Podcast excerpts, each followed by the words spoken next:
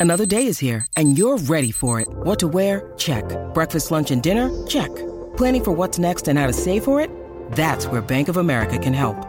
For your financial to dos, Bank of America has experts ready to help get you closer to your goals. Get started at one of our local financial centers or 24-7 in our mobile banking app. Find a location near you at bankofamerica.com slash talk to us. What would you like the power to do? Mobile banking requires downloading the app and is only available for select devices. Message and data rates may apply. Bank of America and a member FDIC. When you need mealtime inspiration, it's worth shopping Kroger, where you'll find over 30,000 mouthwatering choices that excite your inner foodie. And no matter what tasty choice you make, you'll enjoy our everyday low prices, plus extra ways to save, like digital coupons worth over $600 each week. You can also save up to $1 off per gallon at the pump with fuel points. More savings and more inspiring flavors make shopping Kroger worth it every time. Kroger, fresh for everyone. Fuel restrictions apply. Qui sont ces acteurs qui ont craqué après un rôle? Merci d'avoir posé la question. Être une star du cinéma adulée par le public, avec les paillettes, la gloire et la fortune qui vont avec, ça fait rêver. Cette situation présente pourtant quelques inconvénients. Certains craquent car ils ne savent pas gérer la pression d'une célébrité soudaine et envahissante. D'autres craquent psychologiquement après un rôle qui les a traumatisés, allant parfois jusqu'à mettre un terme à leur carrière. Ça arrive quand l'acteur s'investit trop dans son rôle? C'est le cas récent de Tom Holland, après son rôle dans la mini-série The Crowded Room sur Apple TV, librement inspiré de l'histoire vraie de Billy Milligan, le criminel aux 23 personnalités.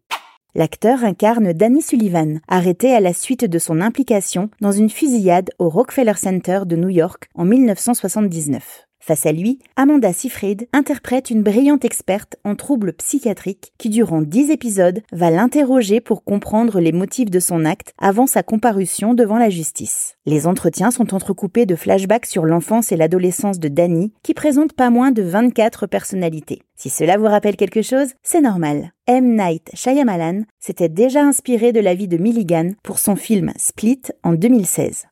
Si la série n'a pas rencontré le succès espéré après sa mise en ligne au printemps 2023, la presse est unanime sur la prestation de Tom Holland, bien loin de son personnage de Spider-Man chez Marvel. Un rôle sur mesure, une interprétation hypersensible, une palette de jeux impressionnante. Les critiques ne tarissent pas d'éloges.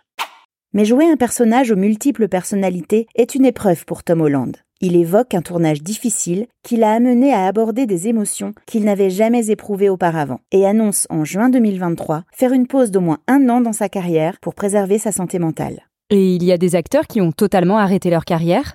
Si la saga Star Wars est culte, elle n'a pas épargné certains de ses acteurs et non des moindres, Jack Lloyd et Eden Christensen, qui ont tous les deux interprété Anakin Skywalker, futur Dark Vador, enfant et jeune adulte. Le premier, âgé de 10 ans dans La menace fantôme, a été la cible de moqueries et n'a plus jamais voulu tourner dans un film alors qu'il était promis à un avenir d'enfant star. Traumatisé, il a été interné en psychiatrie après avoir été diagnostiqué schizophrène.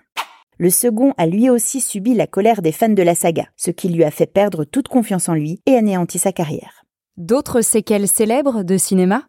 Après le tournage de Qui veut la peau de Roger Rabbit de Robert Zemeckis en 1988, où il partageait la vedette avec des personnages de dessins animés qu'il essayait de visualiser dans les scènes, Bob Hoskins a eu des hallucinations pendant deux mois et continuait à parler tout seul. Ses visions de compagnons imaginaires se sont heureusement atténuées avec le temps. Janet Lee a eu moins de chance après son rôle de Marion Crane dans Psychose d'Alfred Hitchcock en 1960. En regardant le film où elle s'est vue en train de se faire poignarder dans le Bates Motel, elle a développé une phobie des douches. Jusqu'à sa mort en 2004, elle n'a plus pris que des bains dans des baignoires ne nécessitant pas de rideaux opaques. Elle a aussi pris le réflexe de s'enfermer à clé dans la salle de bain.